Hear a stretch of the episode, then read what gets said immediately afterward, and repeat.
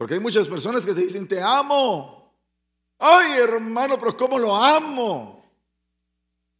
Mm. ¿Será? yo no quiero ser desconfiado, hermano. Pero ese amor tiene que ser puesto a prueba. No solamente se trata de decir te amo, te amo, te amo. No solamente se trata de decir aquí estoy para ti. Se trata de estar. Se trata de actuar. Se trata de decir mi amor lo demuestro de esta manera. Porque si no, solamente todo se queda en palabras. Y la realidad es que las palabras suenan muy bonitas hasta que son puestas a prueba y se detecta que realmente no había sinceridad en ellas. Y cuando no hay sinceridad en lo que te han dicho, también se genera incertidumbre. Por ejemplo, este pueblo de labios me honra, pero sus acciones, su corazón, sus actitudes, su proceder, su caminar, está lejos de mí. Entonces de nada, de nada serviría que nosotros estemos aquí sentados, hermanos y hermanas, si realmente no venimos con el objeto de poder cambiar. Yo creo que usted está en una lucha, igual que yo, de querer ser mejor cada día. No podemos venir y sembrar un legalismo en el cual se nos mete a toda la religión y todos estamos como que con una careta tratando de impresionar a los demás, haciéndonos los hiper mega santos cuando nuestra vida no es así. Y lo que tenemos que realmente eh, entender cómo es que somos. ¿En dónde estás? Le dijo Dios a Adán. ¿Cómo así? Pues si Dios sabe todo. ¿Por qué le preguntó? Porque él quería saber qué iba a contestar el otro. Ya lo sabía. Me estoy escondiendo de ti. ¿Quién te enseñó que estás desnudo? ¿Quién te enseñó? ¿Quién fue tu maestro? ¿Quién te está enseñando esas malas prácticas? Entonces todas estas cosas generan incertidumbre. Dentro de la vida he conocido por lo menos, bueno, muchos tipos de personas, pero cuatro bien importantes. Los que hablan un montón y no hacen nada. Esos son los primeros. Eso se les llama los fanfarrones, casaqueros en mi pueblo. Cuentacuentos. ¿Verdad? Hay gente que es así. Que solo habla y habla y habla. Mi hermano, yo, y fíjese que, y no, y que aquí, que allá. Y a la larga no se espera mucho de ellos. Bueno, si ya, ya, ya dijo la hermana, nada. Mucho habla, poco hace están los otros que poco hablan y mucho hacen. Ah, de esos quiero ser yo, hermano. Mejor no hablar tanto y que se muestre quién soy. Gloria a Dios. Están los que hablan mucho y hacen mucho. Y están los que no hablan nada ni hacen nada. ¿Y quiénes son esos? Pues los muertos. ¿O no? Una persona que está muerta no habla ni hace. O sea que esos eliminados de una vez. Sin embargo, pareciera que hay gente que le gusta hablar con los muertos. Yo he visto ahora en el Facebook gente que con todas las personas que han partido con la pandemia y con otras enfermedades, se ponen a hablar con el muerto ahí. Ay, cómo te extraño, amado, te quiero. Me hacías mucha falta. Qué bueno verte, mi nene lindo. Pero el otro está muerto. Ni por mucho que lo ponga en la red social más grande del mundo, no va a contestar. Y puede sonar bien doloroso, abusivo si usted quiere. Pero eso se llama culto a los muertos. Y es algo abominable para el Señor eso. Eso es, ese es uno de los pecados de Saúl. Y utilizó a una medium para poderse comunicar con Samuel, que ya estaba muerto. Entonces, ay hermano, es que tengo nostalgia. Pues pídale al Señor que ese vacío que usted siente en su corazón le sea llenado y que Dios le dé una confirmación de que su ser querido está en su presencia. Y usted tenga paz, porque Dios tiene en control todas las cosas. Pero también eso genera mucha incertidumbre. Me recuerdo que cuando mi abuelita acababa de morir, yo tenía la incertidumbre que qué había pasado con ella porque eh, pues ella había aceptado a Cristo y ella lo había aceptado cuando ella tenía Alzheimer. Entonces yo estaba ahí pendiente y llegué un día con el anciano que me cubría y le dije, fíjate que yo tengo un gran problema, le dije, fíjate que no sé qué pasó con mi abuelita, tengo incertidumbre. Entonces él me dijo, ¿sabes una cosa? Dios quiere, Dios no está buscando que el mundo se pierda. Dios quiere que el mundo se salve y está buscando hasta la más mínima cosa para poder conquistar el corazón del hombre. Y si tu abuelita lo aceptó en vida y lo aceptó con su corazón, ella está tranquila. Pero sabes una cosa, voy a orar por ti para que tú tengas una confirmación de eso. Oró por mí y al poco tiempo yo tuve una confirmación certera de que ella estaba bien se fue la incertidumbre. ¿Verdad? Pero el punto es que muchas veces la incertidumbre se vuelve no solamente un espíritu, sino que también un demonio.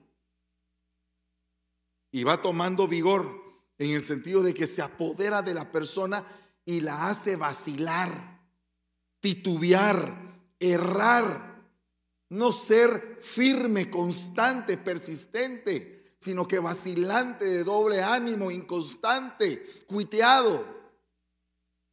Y eso también es otra forma de incertidumbre, cuando la incertidumbre se agrava. O sea que nosotros tenemos que ser certeros, hermano. Fuera toda incertidumbre el día de hoy. O sea, si usted está pasando por una situación como que, ay, ¿será usted? Ay, fíjese que yo no estoy seguro. Fuera todo eso en el nombre de Jesús. Dios está dispuesto a bendecirte. ¿Cuántos dicen amén a eso? Dios está dispuesto a bendecirte. Pero la bendición de Dios muchas veces es condicionada. Y te dice, hijo mío, ¿tú quieres ser bendecido? ¿Te quieres que te vaya bien en la vida? ¿Quieres que tus pies vayan firmes, vayan caminando con paso seguro, tal vez un poco lento, pero seguro? ¿Quieres tú, hijo mío, que todo empiece a prosperar en tu vida? Tienes que tomar decisiones en fe. Porque la fe es la certeza. La certeza. O sea que la fe vendría a ser lo contrario de la o sea, una persona que continuamente tiene el don de fe no padece de incertidumbre, porque cuando se encuentra con el lado de lo imposible, de lo que piensa que nunca se puede realizar a sus ojos, simplemente se llena de fe y todas las cosas empiezan a hacerse reales delante de esa persona. ¿Cuántos dicen todavía amén? Lo que quiero decir es, acompáñeme por favor en este mensaje. Lo que le quiero decir es, si usted todavía tiene duda en algo, créame en el nombre de Jesús que usted en esta, en esta mañana, en esta tarde va a volver a tener fe en lo que dejó de creer. Ay, hermano, yo ya dejé de creer en que mi matrimonio se va a componer. Ya dejé de creer en que mi hijo o mi hija que están meros torcidos se van a enderezar. Porque dice, los ancestros decían que árbol que nace torcido, nadie lo endereza. Pues si no se endereza, lo cortan, mija. Aquí en el Evangelio es sencillo, ponen el hacha paz, lo cortan como pasó con Nabucodonosor y que el renuevo salga. Y el renuevo va a salir poderoso, va a ser lleno, va a ser nuevo. Y quitaron todo lo viejo. Claro que en el proceso lo van a dar por muerto por algún tiempo.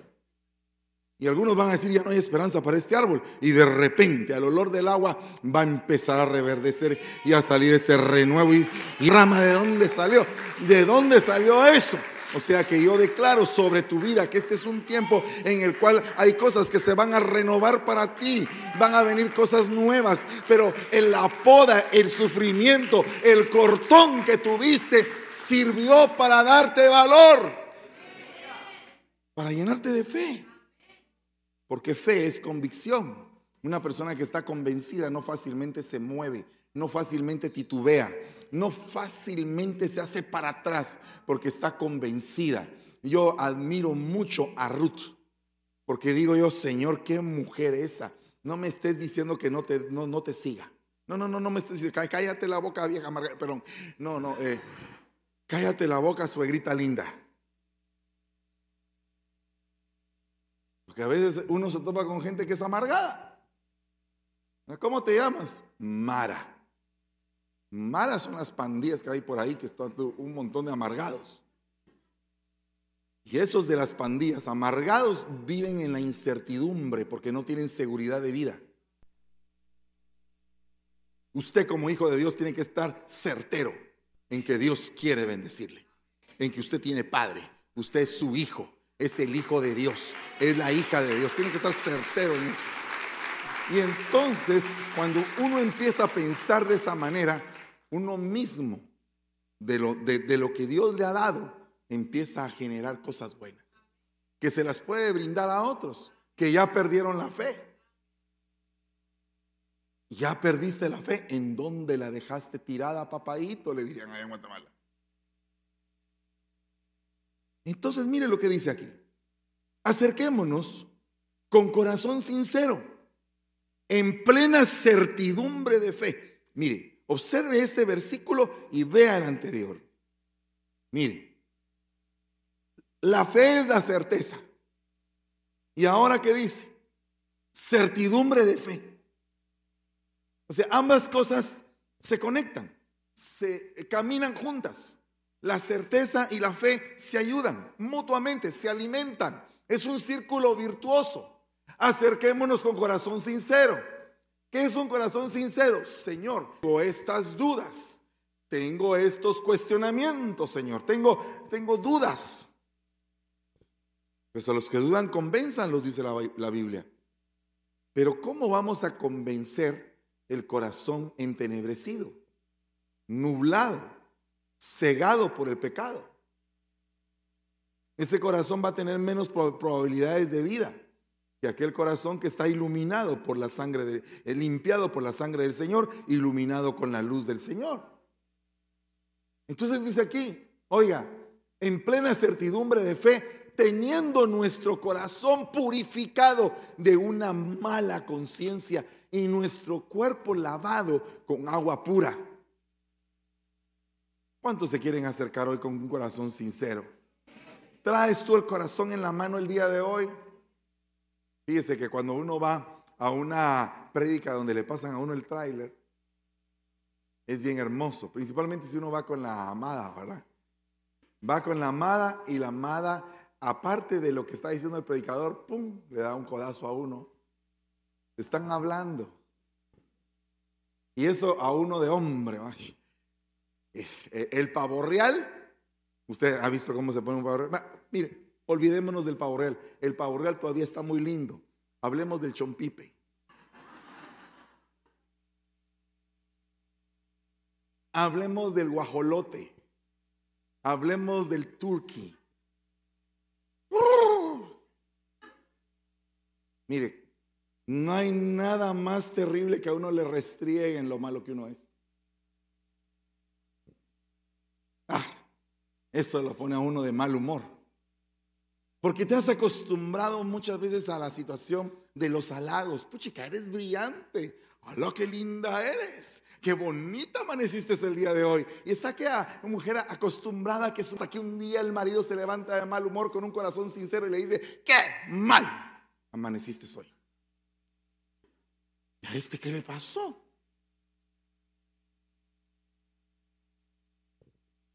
¿Qué le pasó? ¿Qué pasa cuando tú vienes? Tú eres lo que eres. Veniste, estás aquí. Sé lo que eres. No estés con máscaras. Uy, ya oyó lo que está diciendo, pastor. ¿De verdad quiere que bajemos la guardia? Que nos quitemos el traje de oveja y que aparezca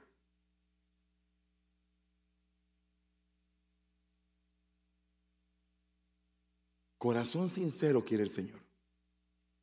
El corazón sincero te garantiza que Él va a pesar tu corazón porque Él va a oír tu condición de tu boca, no por lo que Él ve. Él sabe quién tú eres, Él no necesita que tú le digas. No lo necesita, Él lo sabe, pero qué bueno oírlo. Es como un padre cuando el hijo llega y le dice, papá, ¿qué pasó, mi hijo? Esto soy yo.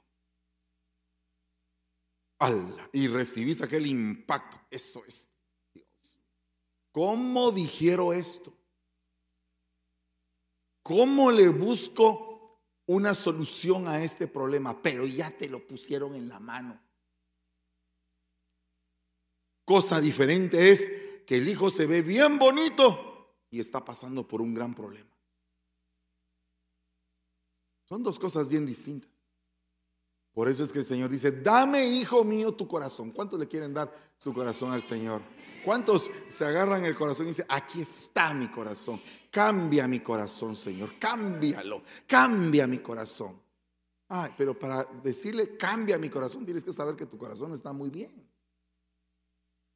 Ay, hermano, ¿quién como yo, hermano? Si yo soy el plus ultra el que nunca comete ningún error. Yo soy el mero, mero hermano, el mejor. No.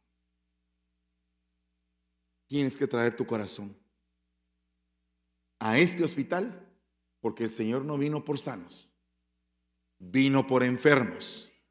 Es especialista en los enfermos, es especialista en los necesitados. No hay quien le gane a Él, es el mejor. Pero tienes que determinar que tú lo necesitas. Y si Dios viste a la hierba del campo que hoy es y mañana esté echada al horno, no hará mucho más por vosotros, hombres de poca fe. Y quiero eh, aclarar este punto porque ya lo había predicado, pero hoy se lo voy a dar solamente como para que se refresque de lo que le había predicado antes. Pero esto no es básicamente todo el tema pero se lo voy a explicar rápidamente para pasar.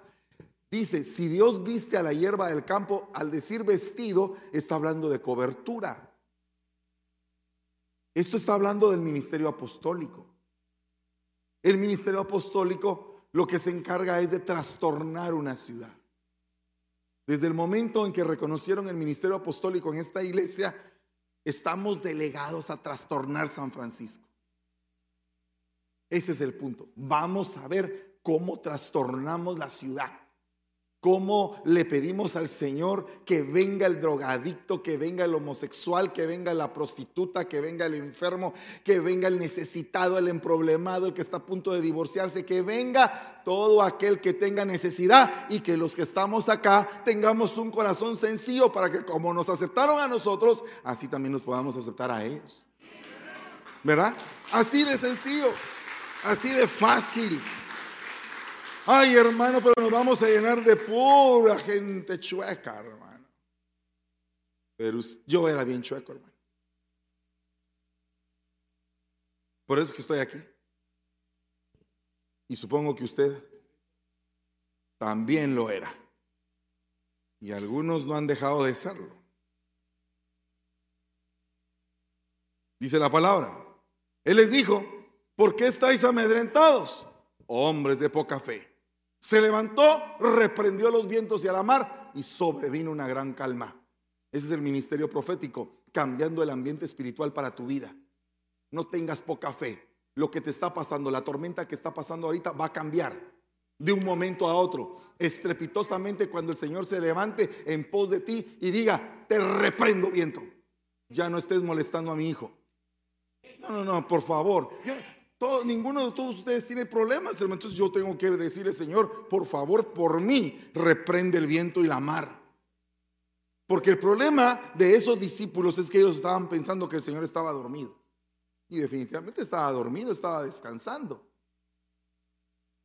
Pero el punto es que a través de la boca de un profeta, un ambiente te puede cambiar y transformarse en otro ambiente totalmente distinto. Yo amo mucho a Haroldo, es mi amigo, es mi consiervo y eh, es una persona que yo la noto muy sincera. muy amorosa conmigo. Y cada vez que él viene, deja un ambiente bien bonito. Cambia el ambiente, cambia el ambiente, porque el profeta viene a cambiar el ambiente. Cada vez que yo traiga a un profeta, usted sabe que lo que viene es un cambio de ambiente para su vida. O sea que en estos días, después de la visita del profeta, muchas tempestades van a cesar. Muchas tormentas se van a tener que detener. Y muchos tipos de problemas se van a tener que parar en el nombre de Jesús. Si tú le dijeras al Señor, Señor, levántate hoy como un profeta y reprende esta tormenta que me está angustiando, que me está creando incertidumbre, porque una tormenta no se sabe qué puede pasar, puede aparecer un tornado, parte del huracán se puede llevar algo, los vientos pueden ser demasiado veloces y nos puede llevar a la deriva, sin rumbo, perdidos. Entonces la tormenta es peligrosa.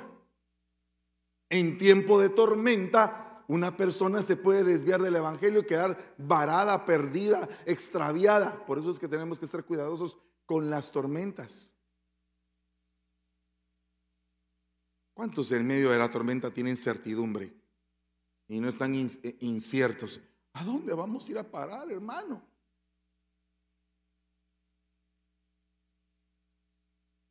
Lo que empezó el Señor lo va a terminar. ¿Puedes estar tú seguro de eso? la Biblia dice que Pablo escribió, estoy convencido de esto. Convencido. Ya conmigo convicción, certeza. Estoy convencido del que empezó en ustedes la buena obra, la va a terminar.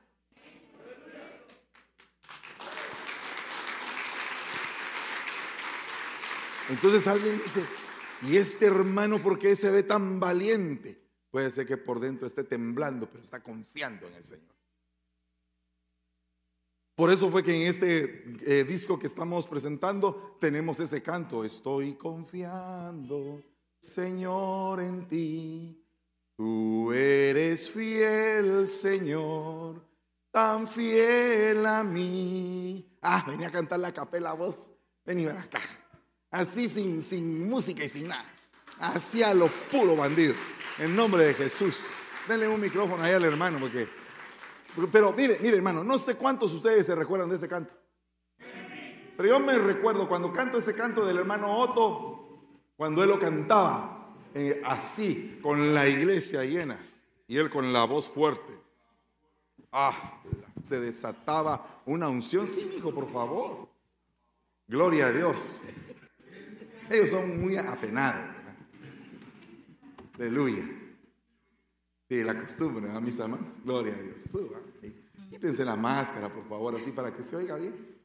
¿Cuántos están dispuestos a cantarla así a capela? Póngase de pie en el nombre de Jesús. ¿Cuántos pueden decir estoy confiando? Pero mire, por favor, por favor, hermano. Mire, por favor, oiga lo que le voy a decir. No lo cante porque ellos lo cantan. No me van a poner ninguna pista ni nada. No lo cante porque ellos lo cantan. Porque entonces de nada serviría. No, no. Ellos nos van a servir para dirigirnos a nosotros y que lo cantemos de corazón. ¿Cuántos están confiando en el Señor? Por favor, Dani, dirígenos y también Melissa. Estoy confiando, Señor.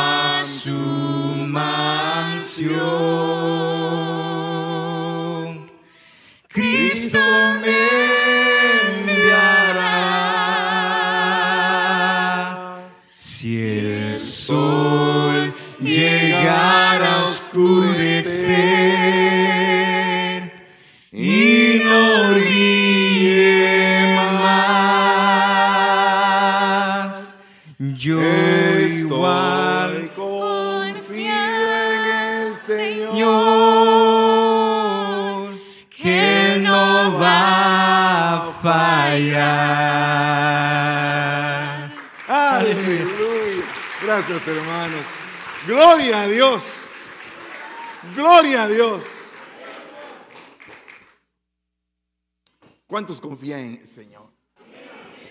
¿Cuántos saben que si confían en Él no van a salir avergonzados? No importa qué batalla estés llevando. No importa si estás en lo recio de la batalla. Estás con el Señor. Yo soy tu escudo, dice el Señor. Yo soy tu escudo, Abraham. Voy adelante de ti, te voy abriendo brecha. Un padre cuando sus hijos tienen problemas se pone como escudo, mis hijos atrás. Con vos me arreglo después, pero... ¿O no es así el papá?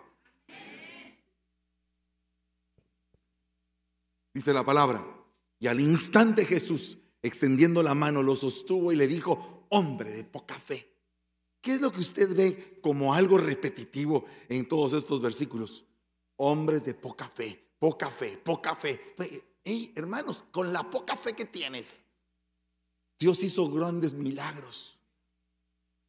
Ya no digamos si tú el día de hoy te llenas de fe, te llenas de certidumbre y dices, Señor, yo voy a salir adelante. ¿Será que voy a resistir? Imagínese usted que una persona se está divorciando. Porque hay cosas que son irremediablemente irreparables.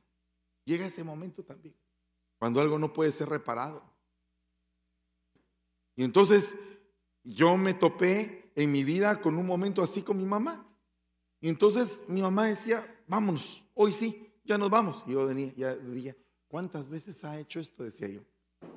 Y nos parábamos en el mismo poste a la misma hora. Y se quedaba ahí quieta, en silencio. Y yo solo viéndola así. En aquel tiempo la miraba así. Ahora miro así a mi viejita. Pero en aquel tiempo sí. Con la pañalera y mi hermana ahí agarrada. Y vamos a montarnos a la camioneta, mamá. Porque uno es mero desesperado. ¿ah? La camioneta, ya, ya, ya pasaron dos camionetas. Se limpiaba sus lágrimas y regresaba. Vámonos de regreso. Otra vez decía ella. Porque uno de joven no tiene paciencia. Uno de joven no tiene paciencia, uno no entiende al viejo, sino que otra vez me hizo una pañalera cargar aquella y ¿Eh? Acá sí es uno de joven. A los dos días un gran tunazo y otra vez a la misma. Ah, otra vez ahí, en la misma parada. Mire, no me recuerdo con exactitud, pero lo hicimos unas 15 o 20 veces. Ya era plana. Ya, ya en las últimas ya yo la regañaba ya. Bueno, ¿te vas a decidir o no? ¡Ah! O sea, ella estaba desarmando su vida y el niño, ah, como no era la vida tan así, ah, ¿te vas a decidir o no? Ya, ya mi abuelita nos está esperando, ya, vámonos, ya. Terrible uno, hermano. Usted se ha topado con un muchachito impaciente. Y encima de eso es su hijo. Te vas a apurarte. Y ya vas a terminar de predicar, papá.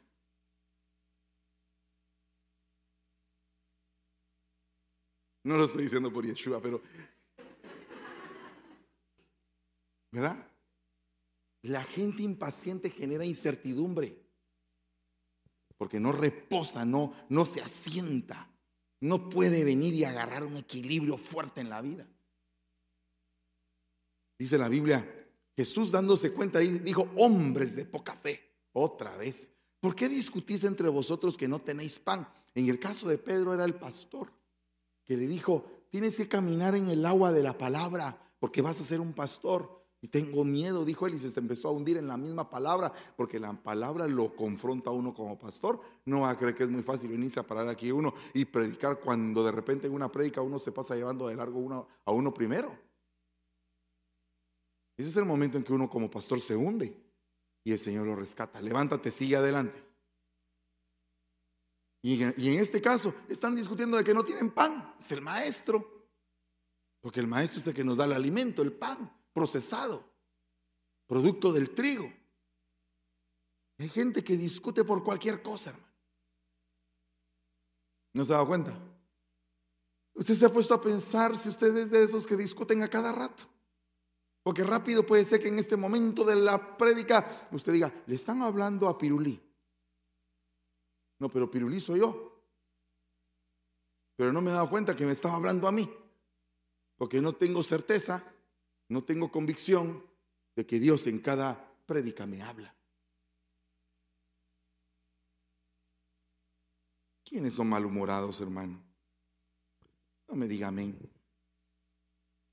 Y él les dijo, por vuestra poca fe. Ese es el evangelista. Porque en verdad os digo que si tenéis fe como un grano de mostaza, diréis a este monte, pásate de aquí para allá. Y se pasará. Y nada os será imposible. ¿Cómo así, hermano? Yo me puedo parar ahí enfrente del Twin Peaks y le puedo decir, pásate. Pásate. Y le puedo asegurar que me paso 20 años y nunca pasa nada. Porque el monte representa la vida del orgulloso, del inamovible. El monte representa aquellas personas que no se pueden, no pueden ceder en su orgullo. Y el evangelismo, que es esa semilla de mostaza, es esa palabra que hace que el orgulloso se vuelva humilde. Que- porque imagínese usted la transformación que hacía Juan el Bautista. Yo nunca he visto que Juan el Bautista haga un milagro en la Biblia. Dígame qué milagro hizo Juan el Bautista. El único milagro que conozco es que entraban al río como culebras y salían ovejas. Porque encima de eso, para predicar, aquel era algo machete. Culebras les decía, no, no, víboras. Y aquellos así entraban al agua, todos torcidos, y de repente, amén, empiezan a decir. ¿Cuántos eran víboras? No, no, no.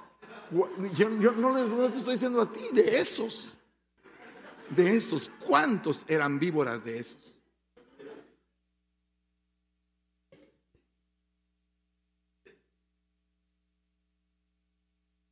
¿O no? ¿Verdad? Bueno, miren, empezando a predicar. Pero la sabiduría que es de lo alto es primeramente pura, pacífica, amable, benigna, llena de misericordia y de buenos frutos, sin incertidumbre. Sin incertidumbre. Cuando una persona es sabia en el Evangelio, cada vez que va alcanzando esos niveles de sabiduría, se va volviendo más certero. Su palabra cobra más fuerza. Es que mire qué lindo es hablar con un viejo, hermano. Usted ha hablado con un viejo sazón de esos, de esos hombres sabios que uno dice, wow, este sí que destila conocimiento. Y no, no porque se haya ido a meter a Harvard, sino que porque tiene la escuela de la vida, porque aprendió, porque su palabra está suave, está sazonada, ha sido trabajado, se le ha puesto carga, ha tenido que fracasar, se ha levantado, ha sudado, ha peleado la buena batalla. Ese tipo de personas son las que hay que oír. Porque esas son las que te ayudan a que el reino eh, sea tuyo y no a los jóvenes que lo único que hacen es que puedas perder el reino. Y con el respeto de todos los jóvenes, porque nosotros amamos aquí a los jóvenes, pero yo también fui joven, o sea que yo también pasé por el momento que ustedes están pasando, donde uno tiene una fuerza que uno dice, wow, aquí ya la hice.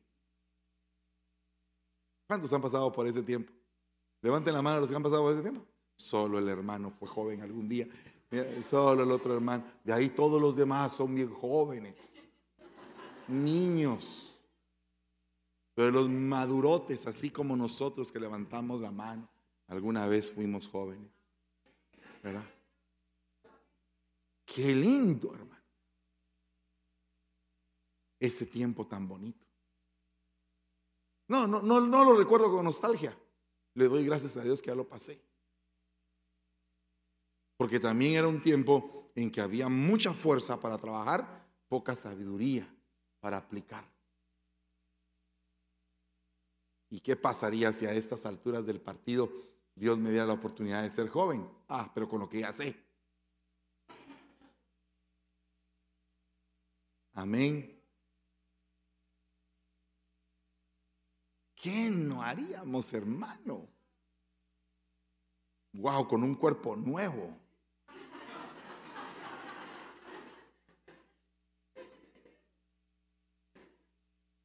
Pues sí, porque los jovencitos que están aquí al frente no han dejado de crecer. Están, dice que uno deja de crecer a los 21 años, es menos de 21. Gracias, dijo alguien por ahí. Por fe, menos de 21. Todos los que están aquí en la primera fila, menos de 21 años. Aleluya. Pero el problema es que la Biblia dice, aún los mancebos se fatigan y se cansan, y los jóvenes tropiezan y vacilan.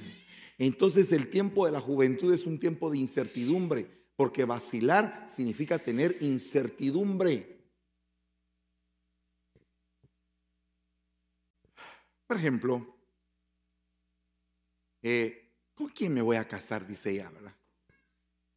Ay, ¿con quién me voy a casar, Señor?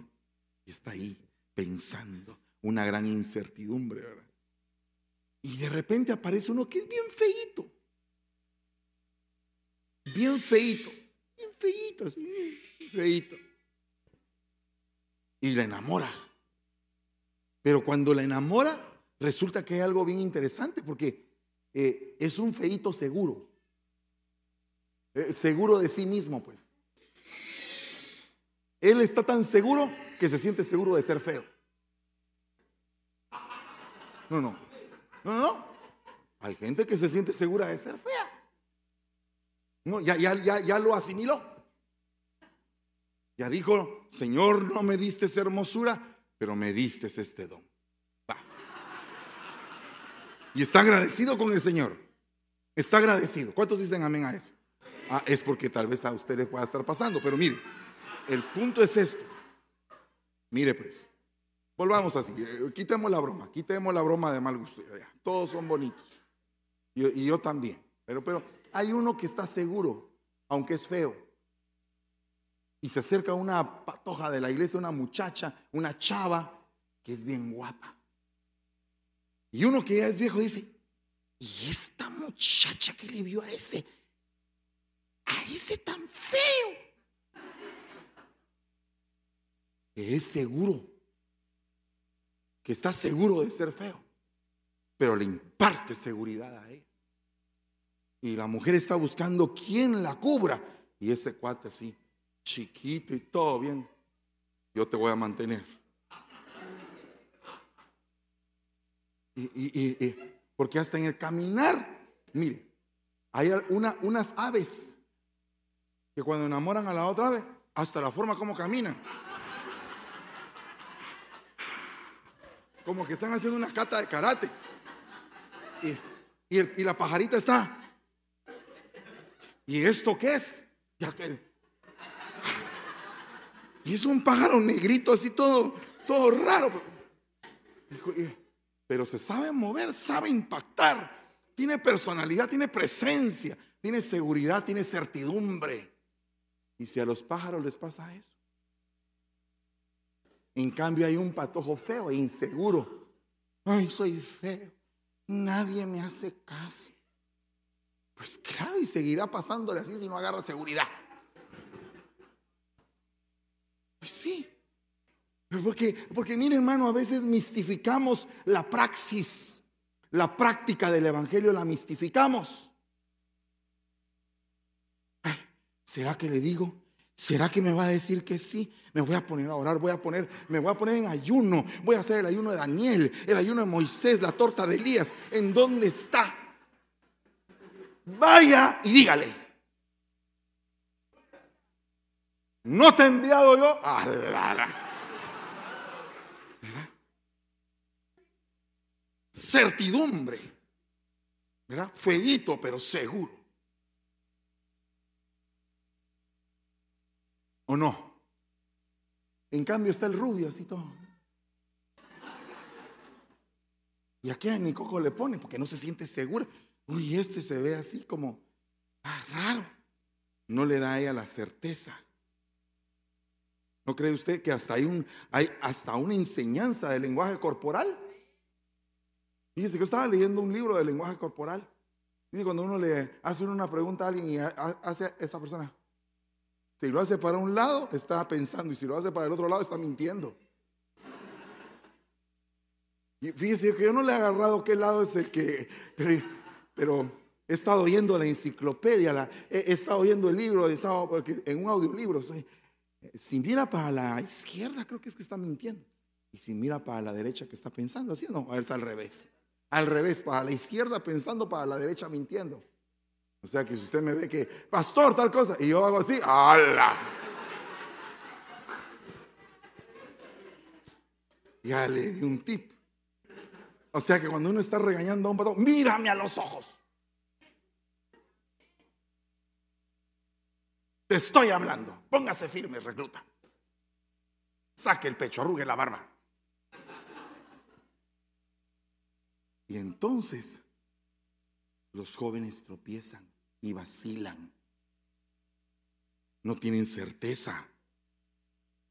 Hace falta certeza.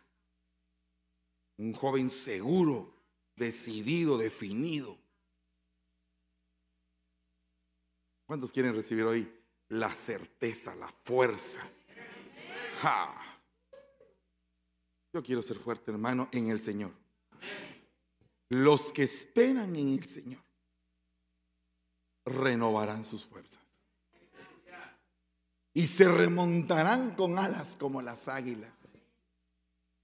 La próxima vez que juegue San Francisco voy a ir yo como Moisés. Levantar las manos para que gane. Y mi esposa del otro lado con contracosa también. ¡Ah! Lucha de poderes. ¡Ah! Oigan, se remontarán como alas como las águilas, correrán y no se cansarán, caminarán y no se fatigarán. ¿Cuántos dicen amén a esto? ¿Cuántos quieren tener una vida así?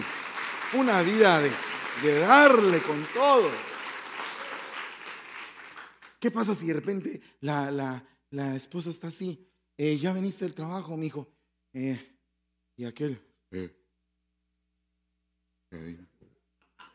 ¿Hiciste algo de comer? ¿Qué? Sí, ahí está. ¿Quieres que te sirva? Sí. Eh. Se sienta. Entonces aquí a estar como que rodeándolo, como que fuera Jericó, siete vueltas. Terminando de comer, a ver si él le va a dar el gasto. Llegó fin de mes y el gasto. El gasto.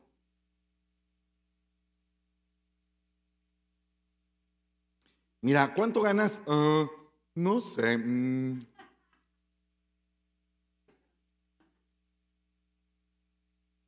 ¿Cómo que no vas a saber cuánto gana? Ay, si alguien le estoy hablando aquí, por favor regrese a la iglesia, hermano. Que yo no lo conozco. No, porque es que hay gente que, ay, en esa iglesia no hay amor. No, pues ese es el amor. El verdadero amor es que te digan los problemas que tienes para que tú puedas ser sanado en el nombre de Jesús. En el nombre de Jesús. Yo no quiero que tú tropieces. No quiero que tropieces, quiero que corras. El día de ayer me tocó ir a, predicar a una iglesia en la noche y el Señor me dio una palabra. Y me, me hizo ver el Señor que esa iglesia, Dios le estaba colocando pies de siervas para que busquen los lugares altos, para que sepan correr. Mire, una sierva, hermano, un, un venadito, un antílope, tienen un jalón, hermano, para, para correr, que de 10 intentos el león agarra uno. Sea, no, no vaya a creer usted que el león agarra así de fácil a cualquiera, no se le van. Es una bala. Y yo quisiera que tú tuvieras esas piernas, iglesia.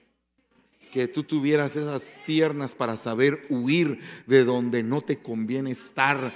Que cuando tú veas que hay algo que te está eh, haciendo peligrar. Ah, más vale que digan aquí corrió que aquí murió. ¿Verdad? Una velocidad impresionante. Certeros. Y otra cosa, que no solamente corren en línea recta, sino que tienen un dribbling, hermano, así como Cristiano Ronaldo. No, hombre. Un dribbling, así que, ¡guau! Y se pasa aquel jugador así, y ¡guau! Y el otro por acá, ¡olé! Le. Así, hermano. Que sean tus pies bendecidos, como los de la gacela, que anhela ir a las corrientes y también a los lugares altos. Que sean tus pies bendecidos, que sean, que sean fuertes, que sean enriquecidos de fortaleza tus pies, iglesia. Que no te canses fácilmente de la vida, que tu vida sea llena de gozo, pero de gozo en el Señor, no de una felicidad pasajera. Que seas pleno en lo que hagas. Que no solamente sea eh, un momento de aleluya, yo recibo esto y mañana ya con la batería baja. ¿Cómo amaneciste, mija? Con las pilas bajas. Pues porque no eran de litio, dijo aquel. Pero el punto es que tienes que ser recargado con la palabra de Dios cada día. Ay, Dios mío, se me fue el tiempo, hermano. Qué lástima. Mm. Gracias, hermano. Gloria a Dios. Eso está descerando. ¿Ya vio? Fácilmente. Ole, ahí está. Porque con certeza ustedes saben esto. Con certeza ustedes saben que ningún inmoral, impuro o avaro que es idólatra tiene herencia en el reino de Dios que es en Cristo Jesús. Entonces esas cosas y otras más no nos van a conducir a ser herederos allá. Tenemos que limpiarnos. Estamos en un tiempo de limpieza. El día sábado el Señor me mostró que venía un río impresionante, un hilo de agua. Un hilo de agua hermosa, limpia, que va a limpiar, valga la redundancia, todo aquello que no está bien. Vamos a ser lavados. Van a venir nuevos cantos. No se asombre si a usted el Señor le da un canto, pero no se lo guarde, compártalo. Y tampoco se vaya a sentir si no lo ponemos en el próximo disco. Yo les di una obra de arte y no le pusieron nada. Se olvidaron de él. No. Délo, compártalo. Si no sale, pues ya saldrá algún día. Pero entréguelo de corazón. Vamos a tomar Santa Cena. Vamos a pedirle al Señor misericordia.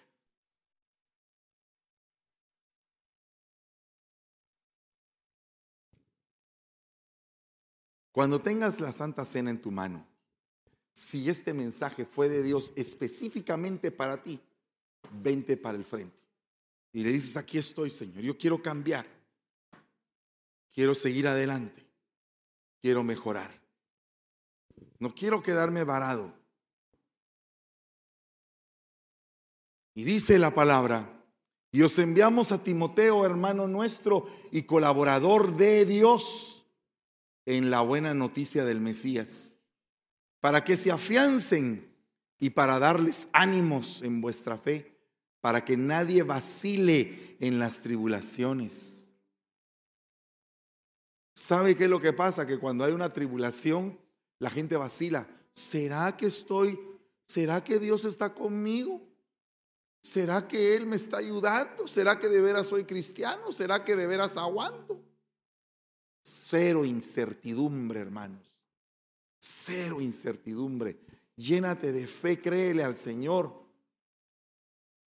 Llénate. Deja que los muertos entierren a sus muertos. Y tú ven y sígueme, dice el Señor. Sígueme. Cambia tu manera de vivir. La Santa Cena nos provee de un cambio en nuestra manera de vivir, en nuestra manera de pensar, de actuar.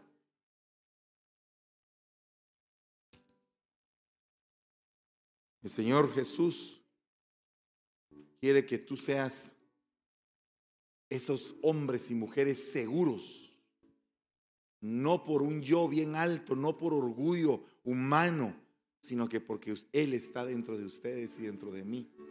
Y nos sentimos seguros y confiados de que Él empezó, Él va a terminar. Cierre sus ojitos, pídale perdón al Señor en lo que tenga que hacer, porque mañana es un día mejor. Es un día mejor que hoy. Y la otra semana mejor que esta.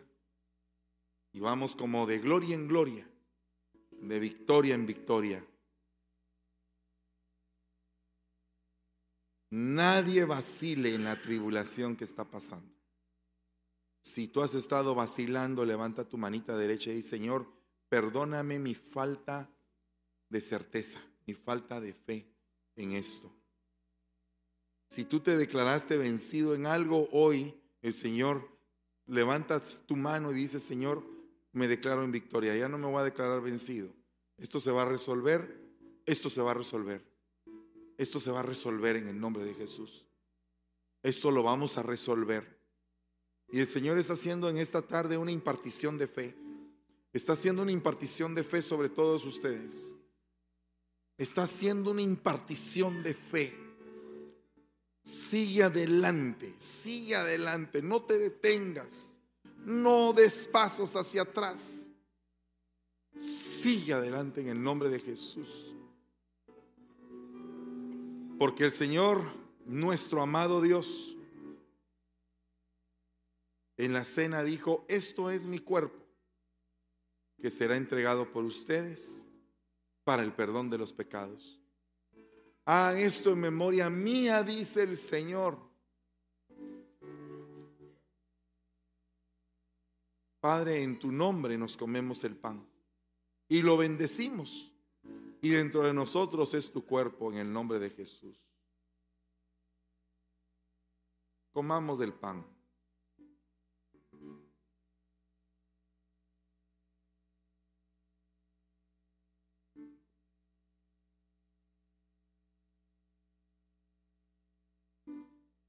Esto es mi sangre, dice el Señor. Sangre del nuevo pacto que hago con ustedes para el perdón de los pecados. Hagan esto en memoria mía, dice el Señor. Amado Padre, en tu nombre nos tomamos este vino para que dentro de nosotros sea tu sangre. Perdónanos y límpianos, Señor, cada día y mejora nuestro ser en el nombre de Jesús. Tomemos, por favor.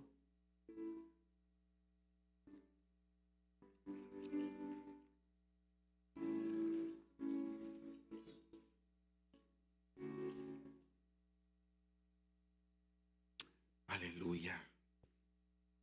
Quédese aquí por un momentito. Cierre sus ojitos y descanse en el Señor y sienta la certeza en su corazón de que el Señor le está ministrando su vida. Sienta la certeza de que el Señor está aquí, de que Él está dando paz, de que Él está dando gozo.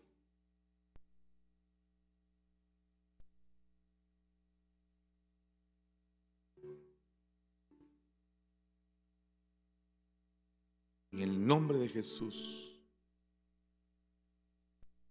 En el nombre de Jesús. Ayúdanos, Padre. Tú que venías sin fuerzas, dice el Señor. Tú que venías cansada. A ti te estoy hablando. Tú que dijiste, no tengo ganas, Señor, de ir, pero iré.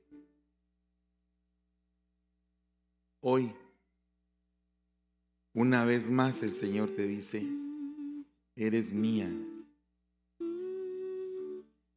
y yo soy tuyo. Y vengo a consolar tu corazón, dice el Señor.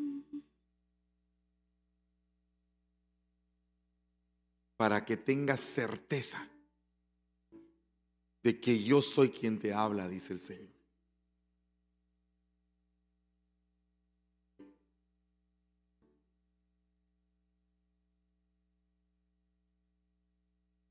Hoy vistes el reloj.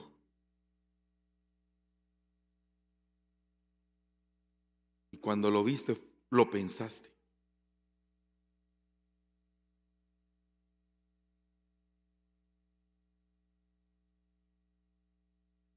Eres especial tesoro para mí, dice el Señor. Ya no te avergüences más, ni te sientas desamparada, dice el Señor, porque yo estoy contigo y vengo para sustentarte, dice el Señor.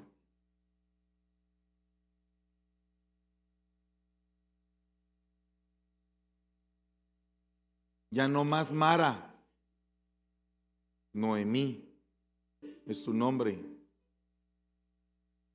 Placentera, complaciente, reposada. Recibe hoy reposo en el nombre de Jesús. No te des por vencido, varón.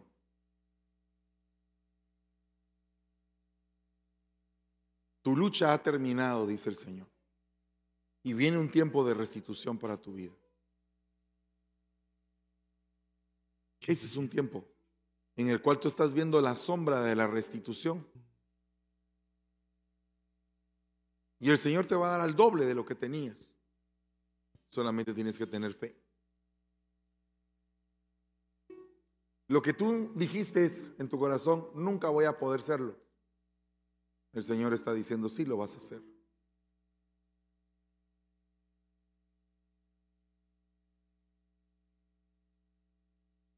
Suelto un manto apostólico sobre ustedes en el nombre de Jesús, para que sean habilitados, capacitados para toda buena obra, que sean llenos de gracia, llenos de poder, llenos de fe, llenos del Espíritu Santo como Esteban, dispuestos a todo, a no parar, dispuestos a hacer la obra con tanto amor, con tanta diligencia, que sean imparables, que sean temibles, que sean feroces delante de sus enemigos, que nada los pueda parar en el nombre de Jesús. Sean benditos en su entrada y en su salida y sea bendito todo lo que hagan en el nombre de Jesús siempre y cuando esto le agrade a Dios. Gracias te damos y te bendecimos. ¿Cuántos dicen amén? ¿Cuántos reciben esta bendición? En el nombre de Jesús. En el nombre de Jesús. ¿Cuántos dicen aleluya? Gloria a Dios. Puedes sentarte un momentito. Te quiero dar unos anuncios rápida. Aleluya, gloria a Dios. Como acaba de mencionar nuestro apóstol, ¿cuántos decimos aleluya? ¿Cuántos en su hogar dicen aleluya, gloria a Dios por esa palabra que hemos recibido el día de hoy, esa administración?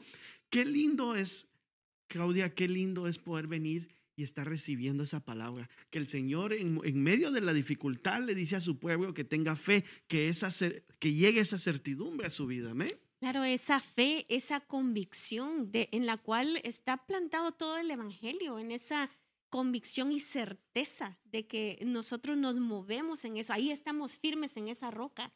Qué, qué necesario es tener esa certidumbre. Sí, y qué lindo, que hoy ha sido un servicio glorioso donde nos hemos vuelto a gozar, donde hemos perdido la compostura. Yo no sé si usted en su hogar se gozó, pero sabemos de antemano que sí, y que nosotros acá en la, en la isla, acá en la iglesia, en el templo, nos hemos gozado, nos hemos deleitado en su presencia y queremos invitarlo para el día de mañana, para que se conecte si usted está fuera, si usted no está cerca del área de la bahía, en San Francisco, está en una ciudad más lejos, retirada, y no puede venir presencialmente para el día de mañana lunes. ¿Qué tenemos mañana lunes, Cao? Esto sigue, definitivamente eh, mañana será algo bien especial porque es una impartición profética. Como dijimos al inicio, seguimos en ese mover profético. Y mañana a las 7 de la noche vamos a estar acá. Esto va a ser siempre por nuestro apóstol José Fernando Campos. Vamos a estar acá nuevamente en la isla y yo creo de que es necesario recibir eh, ese mover en el cual estamos en, todo este tiempo.